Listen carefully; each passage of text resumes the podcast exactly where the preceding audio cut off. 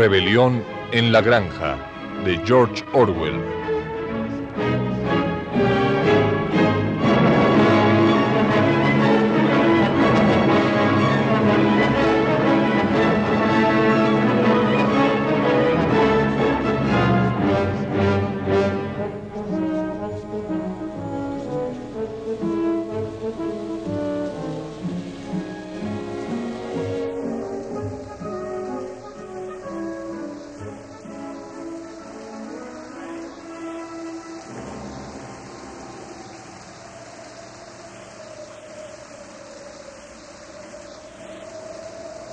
Se presentó un invierno crudo. El tiempo tormentoso fue seguido de granizo y nieve y luego por una fuerte helada que duró hasta mediados de febrero. Los animales se las arreglaron como pudieron para la reconstrucción del molino, pues bien sabían que el mundo exterior los estaba vigilando y que los envidiosos seres humanos se regocijarían y triunfarían sobre ellos si no terminaban la obra a tiempo. Rencorosos, los humanos pretendieron no creer que Snowball había destruido el molino. Afirmaban que se había derrumbado porque las paredes eran demasiado delgadas. Los animales sabían que eso no era cierto. A pesar de ello, decidieron construir las paredes de un metro de espesor en lugar de medio metro como antes, lo que implicaba reunir una cantidad mucho mayor de piedra. Durante largo tiempo, la cantera estuvo totalmente cubierta por una capa de nieve y no se pudo hacer nada.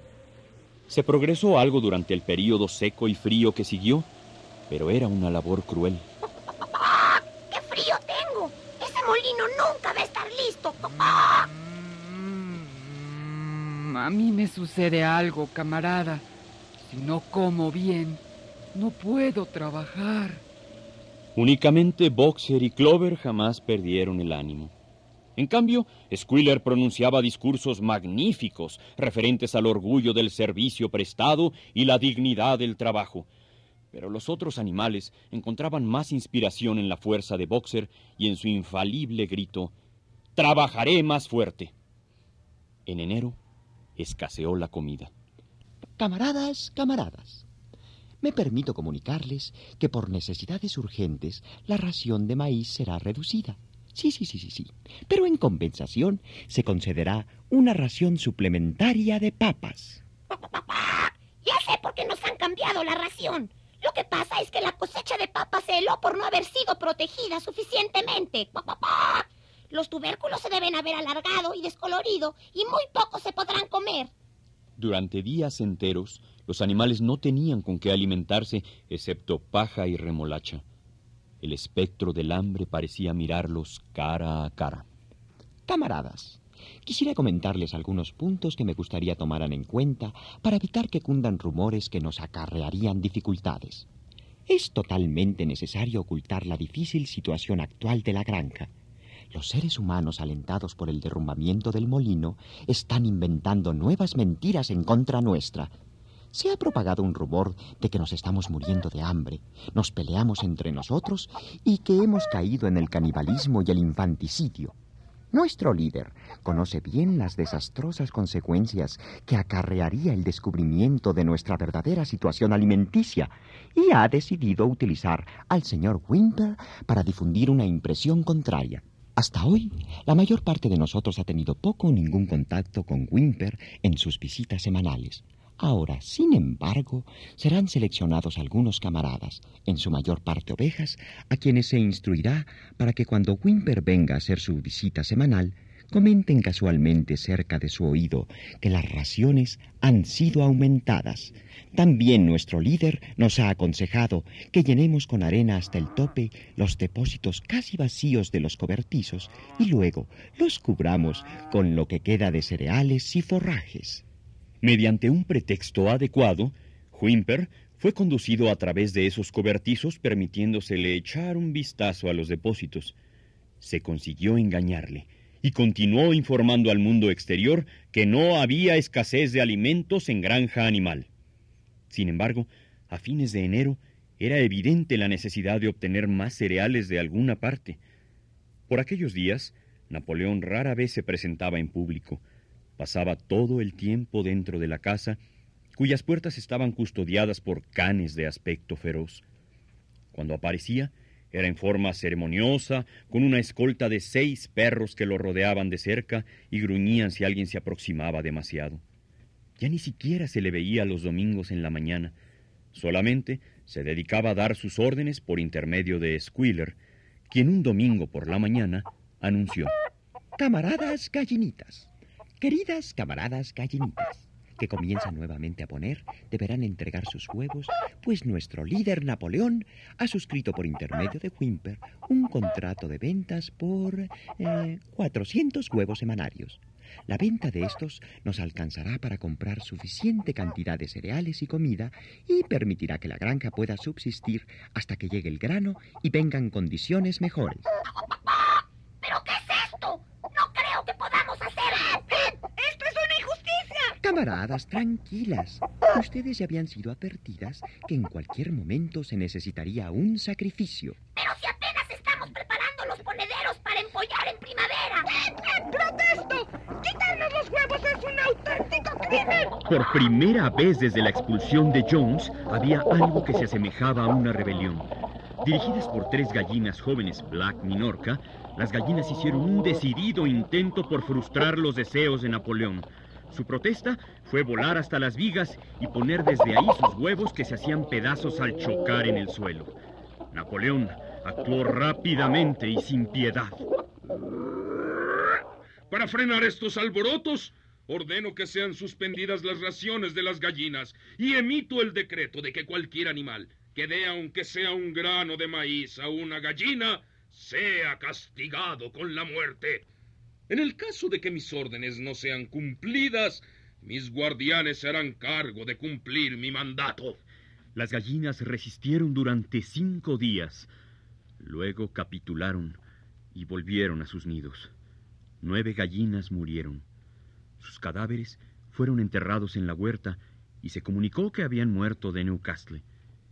Wimper tampoco se enteró de este asunto y los huevos fueron debidamente entregados. El camión de un almacenista acudía semanalmente a llevarlos. Durante algún tiempo no hubo señales de Snowball. Se rumoraba que estaba oculto en una de las granjas vecinas, Foxwood o Pinchfield.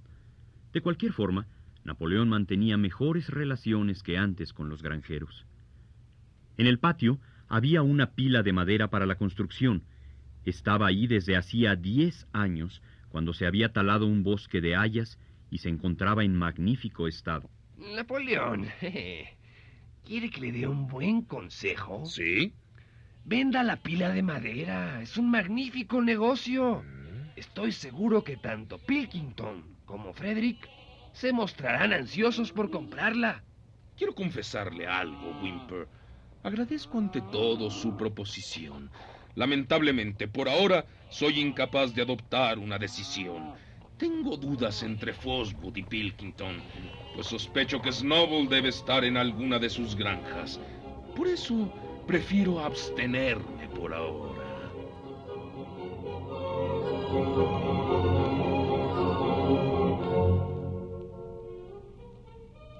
Repentinamente, a principios de primavera se descubrió algo alarmante. Excelencia, excelencia.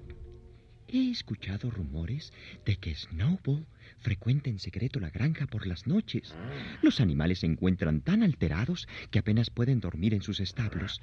Se dice que se introduce al amparo de la oscuridad y hace toda clase de estropicios. Se roba el maíz, vuelca los cubos de leche, rompe los huevos, pisotea los semilleros y también roe la corteza de los árboles frutales. Cuando algo andaba mal, se hizo habitual atribuírselo siempre a Snowball. Si se rompía una ventana o se obstruía un desagüe, era seguro que alguien diría que Snowball lo había hecho durante la noche. Y cuando se perdió la llave del cobertizo de comestibles, toda la granja estaba convencida de que Snowball la había tirado al pozo. Es curioso, pero siguieron creyendo eso aún después de haberse encontrado la llave extraviada debajo de una bolsa de harina. Las vacas han declarado que Snowball se deslizó dentro de sus establos y las ordeñó mientras dormían. También hay sospechas de que los ratones que molestaron tanto en invierno están en convivencia con Snowball. Bien, dispongo en este momento que se haga una amplia investigación. de las actividades de Snowball. Napoleón salió de inspección por los edificios de la granja con su séquito de perros, seguido por los demás animales a prudente distancia. Cada X número de pasos, Napoleón se paraba y olía el suelo. Buscaba rastros de las pisadas de Snowball, las cuales, según él, podía reconocer por el olfato. Estuvo olfateando en todos los rincones, en el granero, en el establo, en los gallineros, en el huerto de las legumbres, y encontró rastros por casi todos lados. Pegaba el hocico al suelo, husmeaba profundamente y exclamaba con terrible voz. ¡Snowball ha estado aquí! Papá, parece que Snowball es un maleficio invisible que infesta el aire respirable.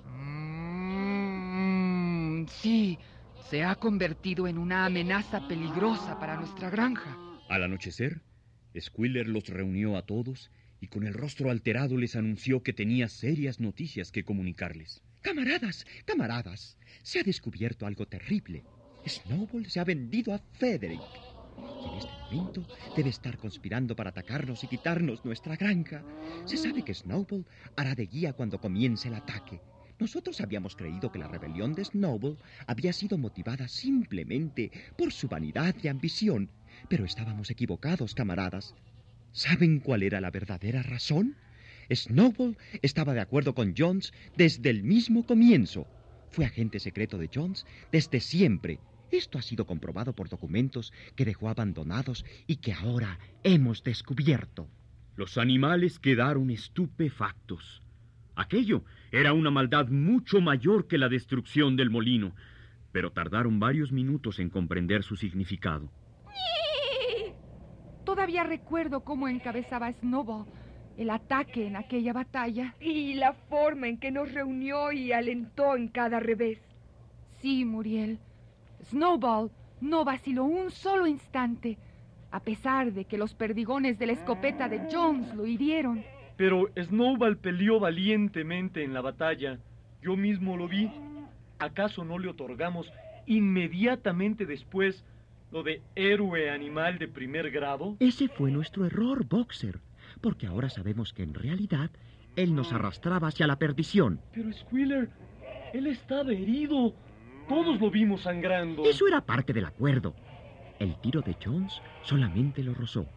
Todo esto está escrito por Jones de su puño y letra. Lástima que ustedes no puedan verlo. El plan era que Snowball diera la señal para la fuga en el momento crítico, dejando el campo en poder del enemigo. Y casi lo consigue, camaradas, a no ser por nuestro héroe, el camarada Napoleón. ¿Recuerdan cómo en el momento preciso en que Jones llegaba al patio, Snowball se volvió y huyó y muchos animales lo siguieron? Y recuerdan también que en ese momento, cuando cundía el pánico, el camarada Napoleón saltó hacia adelante con el grito de ¡Muera la humanidad! y hundió sus dientes en la pierna de Jones. Seguramente no han olvidado esto, camaradas. Squiller describió la escena tan gráficamente que los animales creyeron recordarla, aunque Boxer aún estaba algo indeciso. Yo no creo que Snowball fuera un traidor al principio. Yo creo que en la batalla del establo de las vacas fue un buen camarada. Lo que haya hecho después es distinto. Nuestro líder, el camarada Napoleón, ha manifestado categóricamente, camaradas, que Snowball fue agente de Jones desde el mismo comienzo, y en cualquier caso, desde antes que se pensara siquiera en la rebelión. Ah, eso cambia todo. Si el camarada Napoleón lo dice, debe ser así. Ese es el verdadero espíritu, camaradas. Yo les advierto a todos los animales de esta granja que tengan los ojos bien abiertos, porque tenemos motivos para creer que algunos agentes secretos de Snowball se encuentran entre nosotros.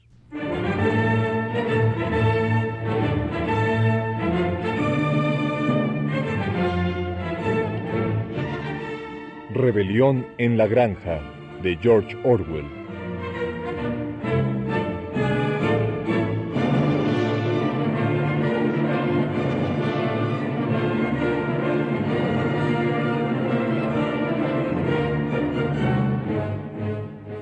Actuaron en este capítulo, por orden de aparición, Juan Stack, Cecilia Toussaint, Tina French, Alejandro Camacho, Carlota Villagrán, Ernesto Yáñez, Eugenio Castillo y Josafat Luna.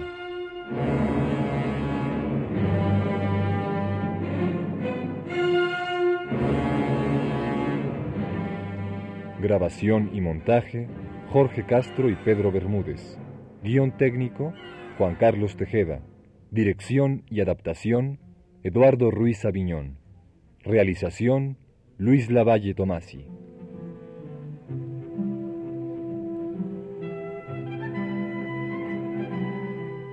Producción Radio UNAM.